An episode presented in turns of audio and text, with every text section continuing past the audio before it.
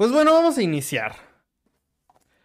Hola a todos, bienvenidos al podcast número 68 de Cine Club. En esta ocasión tengo que admitir algo. Normalmente para grabar podcast lo hacemos por videollamada. En esta ocasión nos acompañó Mora, que está pues vive en la misma ciudad que yo, pero nos acompañó Rafa de Perú. Sin embargo, tuvimos un problema y es que no presioné el botón de grabar, no presioné el botón de rec. Entonces, toda la conversación que tuvimos no se grabó. Tuvimos una conversación muy interesante, así que para no faltarle del respeto a la audiencia que escucha semana a semana este podcast en YouTube, en Spotify, en Anchor, en Google Podcast, Apple Podcast, pues aquí estoy yo, hablando solo sobre Chacha Real Smooth. Y la verdad, también voy a estar comiendo una disculpa por eso, porque... Mm, es muy difícil hacer videos, es muy difícil grabar videos cuando tienes un trabajo demandante. En este momento estoy, acabo de iniciar a trabajar en una empresa, estoy trabajando de todo lo, de lunes a viernes de 8 a 6, soy fotógrafo, editor de video y eh, estoy a cargo de la publicidad, pero pues es, es divertido, me gusta mucho. Ah, ah, estoy trabajando ahí para mantenerme ya que pues no gano lo suficiente aquí en YouTube, en Spotify en medios. Pero me, me, divierte, me gusta. Gracias a este trabajo estoy comprando muchas cosas y, para hacer mejores videos y hacer mejor contenido y seguir con mi carrera como director de cine. Pero bueno, ya dejando de lado esta introducción, vamos a hablar de esta película, Chacha Real Smooth. Yo no tenía idea de cuál era esta película hasta que hace dos semanas un amigo Mauri, que también a veces nos acompaña aquí en el podcast, me mandó mensaje y me dijo, oye, te recomiendo que veas Chacharris Mod. Y le dije, ah, ok, ¿de qué trata? Y me dijo, no, tú vela, es el tipo de feel good movies que te va a gustar. Mm. Y dije, ok, vamos a darle una, vamos a darle una oportunidad. Vi el tráiler y dije, hmm, en verdad suena interesante y creo que sí me puede gustar. La vamos a dejar para el Cine Club. Pasaron unas semanas. La película está disponible en Apple TV por si gustan verla. Pero bueno, ¿de qué trata? Primero que nada hablemos de el... Mis vecinos están haciendo un poco de ruido, espero que no se escuche aquí en el micrófono. Pero hablemos del el elenco, del cast y el crew. Está dirigida y al mismo tiempo protagonizada por Cooper Rafe un actor que, hay que, tengo que ser sincero, yo desconocía completamente. Yo no sabía quién era. Está protagonizada por Dakota Johnson, a quien ya conocemos principalmente por su participación en las películas de 50 Sombras de Grey. En la saga de 50 Sombras de Grey. Ahí interpreta a Anastasia Steele. Sin embargo, si quieren ver un trabajo pues distinto de ella, además de Real Smooth o 50 Sombras de Grey. El año pasado se estrenó The Lost Daughter, La hija oscura. Y está bastante bien, es una excelente película. Está dirigida por... Oh, no, no, no. No recuerdo el nombre de, de la directora de La hija oscura. The Lost Daughter. Y es una... Ay, Dios, Dios, Dios. Maggie Gyllenhaal, por supuesto. Además de gran actriz, gran directora. A mí me gustó mucho La hija oscura. No le hice... No le hice video en su momento, pero Estaría bien hacer como una retrospectiva de lo que fue esa película. Una película muy olvidada por los Oscars, pero muy buena, por cierto. Está protagonizada también por nada más y nada menos que Vanessa Burkhardt, que es una actriz con autismo y lo hace increíble, de verdad. Ah, tengo que reconocer que cuando estaba viendo esta película, sentí como las mismas vibes que me dan que me dio la película de Coda. Se siente muy muy humana y se siente con un sentido muy altruista al momento de querer contar la historia, porque te pone en perspectiva de personas que viven estas situaciones y la verdad, yo de verdad me Ah, bueno, vamos a hablar ya de la historia. Creo que entre más nos atrasemos con esto, pues más tiempo vamos a perder y por lo tanto, como ya me conocen, no voy a llegar al punto. Así que empecemos a hablar de esta película mientras como una hamburguesa. Mm. Chacha Real Smooth. ¿De qué trata? Mm. Para empezar tenemos a un chico que mm, creo que para empezar, desde el, punto de desde el punto de partida en el que inicia este personaje, nos podemos sentir identificados porque es alguien que no sabe qué hacer con su vida. Está completamente perdido. Y pues bueno, ¿cuántas veces nos ha pasado? Mm, a muchos más tiempo que a otros que salimos de la universidad y no sabemos qué hacer. Es buscar trabajo y encontramos las ofertas de trabajo y que, vemos. trabaja de lunes a sábado, de 8 a 4 de la tarde, por simplemente 5 mil pesos al mes. Mm, para los que no sepan cuánto es 5 mil pesos mexicanos al mes, son aproximadamente unos 250 dólares, más o menos. Sí, más o menos 250 dólares al mes. Ah, historia real, yo viví con ese sueldo en mi anterior trabajo. No me quejo, eh, fue un trabajo increíble. Yo aprendí muchísimo sobre periodismo, sobre comunicación, sobre medios de comunicación y sobre cómo se puede hacer una producción de pieza a cabeza. Aprendí mucho de mi, de mi jefe directo y de mucha gente, compañeros reporteros, pero pues sí, el, sueldo era muy, muy bajo. 250 pesos al mes, dólares al mes. no puedes tener ciertos lujos con, esas cosas, pero yo podía comprar cómics, películas, ir al cine, y yo, yo vivía bien. Pero bueno, y ves un montón de ofertas. ¿Y qué es lo que dices? Ay, yo salí con una, por ejemplo, yo salí con una licenciatura en diseño gráfico y pues, miren, terminé trabajando de periodista. Y hay gente que termina trabajando de cualquier otra cosa, no de la carrera, simplemente porque no hay trabajo y porque se necesita. Necesitamos comer. No podemos darnos el lujo de decir no a este trabajo porque pues necesitamos subsistir. Pero bueno, bajo esa perspectiva inicia la película con ese personaje trabajando en un puesto de banderillas. Sin embargo, mm, le tiene que ser chaperón, chaperón, chaperón, como sea que se diga, de su hermano que tiene que ir a un bar, bar, mitzvah.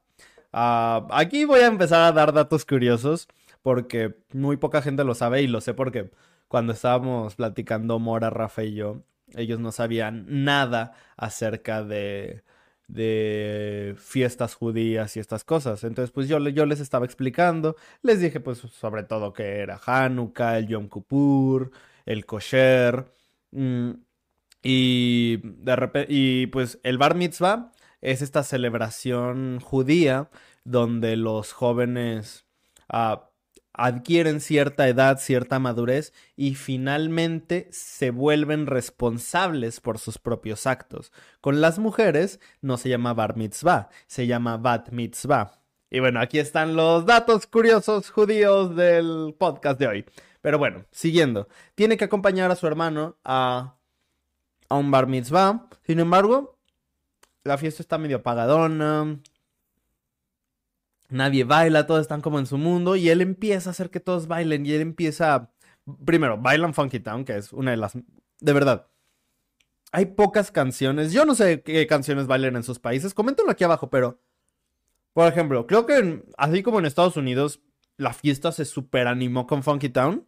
Mm, hay canciones que aquí en México, neta, hacen que cualquier fiesta, por muy apagada que esté, todos se bailan Ah, valga la redundancia, bailarla. Y lo sé porque el viernes fui a un antro con un amigo y estaba medio apagado todo, pero en el momento en el que empezó payaso de rodeo, caballo dorado, YMCA, como que todos en el antro se levantaron y empezaron a bailar y no sé, fue increíble. Y aparte, cuando bailas payaso de rodeo, caballo dorado, es cuando ah, desconocidos bailan alrededor de ti y es como de, ay, ya me equivoqué, ay, me pisaste, jajaja.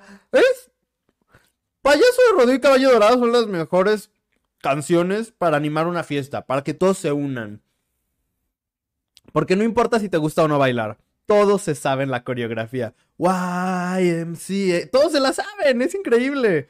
Luego, ay, había otra, había otra canción que también era de nuestra época. No recuerdo el nombre. Eh, eh, eh, uh, ah, ah, no recuerdo el nombre. ¿Y qué otra? También la de 45 grados, un chingo de cerveza y un montón de sombrerudos tirando fiesta, hechos mal la troca. Y esta canción también es increíble cómo existen canciones que sobrepasan las regiones. Por ejemplo, aquí en México somos 31 estados, 32 estados, 31 estados y más la Ciudad de México. Pero más allá de las fronteras que existen entre los estados, todos conocemos y todos bailamos con payaso de rodeo, YMCA, etc. Esperen, voy a checar algo que no revisé antes de empezar la grabación del podcast.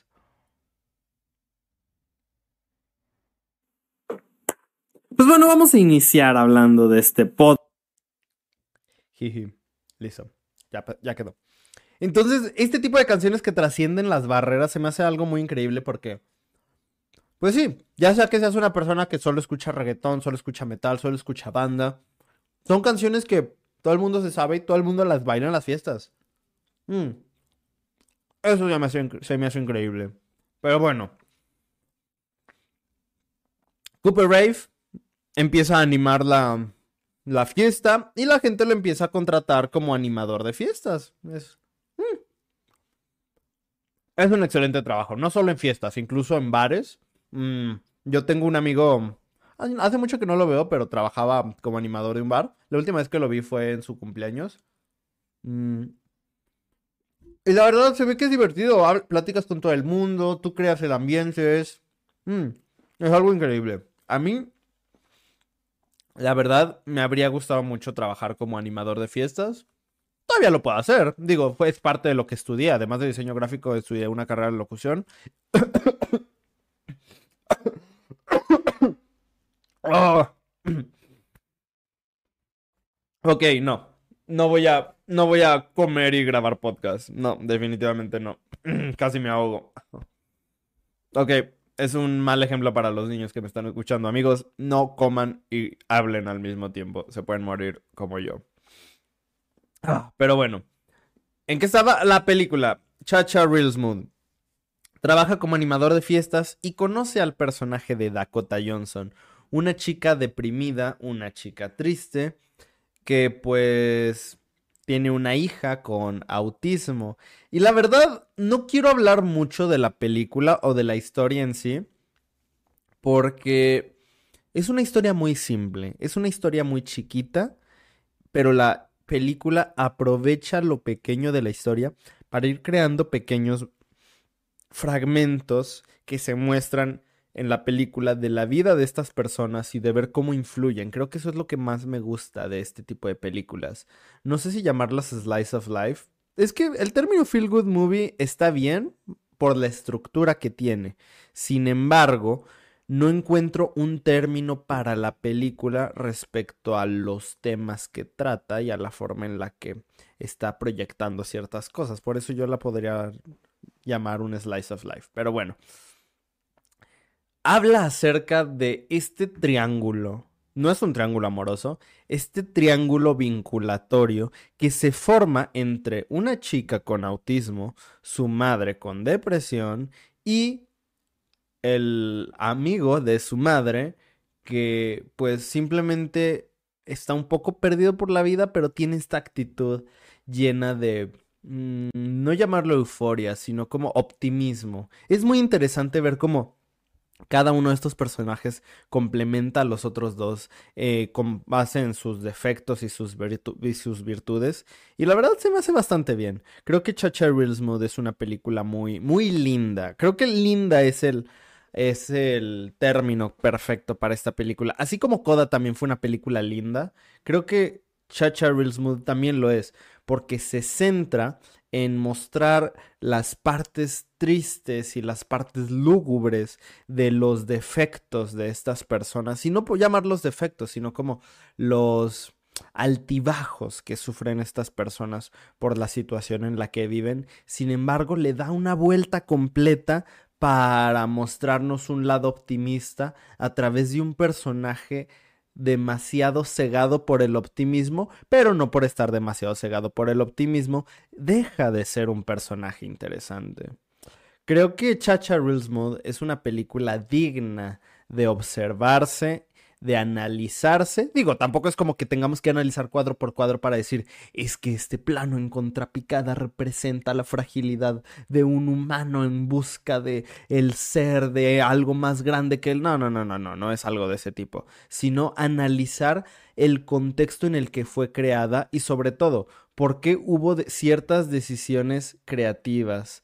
Así que, pues sí, Ah, perdón, me está llegando un mensaje de un amigo, perdón. Eh, pero es una película muy interesante. De verdad, yo se las recomiendo muchísimo. Está en Apple TV. Si, tienen si no tienen Apple TV, de verdad, ah, busquen la manera legal de apoyar esta película. Estuvo en el Festival de Sundance. Y ojalá que esto Creo que es muy parecido a Coda. Como Coda empezó en un festival, luego fue a plataformas, luego llegó a cines y poco a poco se fue abriendo paso hasta llegar en esta campaña para el Oscar. Ah, mm, ya estoy comiendo otra vez, lo siento. Es que mm, no te puedes resistir a las papas a la francesa. ¿Cómo las llaman ustedes? ¿Papas a la francesa? ¿Papas fritas? Yo siempre les digo papas. Pero bueno. Mm. Y así Coda se fue se fue, ¿cómo se dice? abriendo camino para su candidatura en el Oscar. Y la verdad, a mí me gustó mucho Coda. Hay gente que dice, no, es que Coda no merece el Oscar. Amigos, hay que... Hay películas que son obras maestras en el cine. Ejemplos hay muchos. Tenemos, por ejemplo, las clásicas que todo el mundo dice, El Padrino, Ciudadano Kane, y tu mamá también, Amores Perros, a ocho y medio de Fellini, etc. Sin embargo, dejemos esas películas en el pedestal donde merecen estar.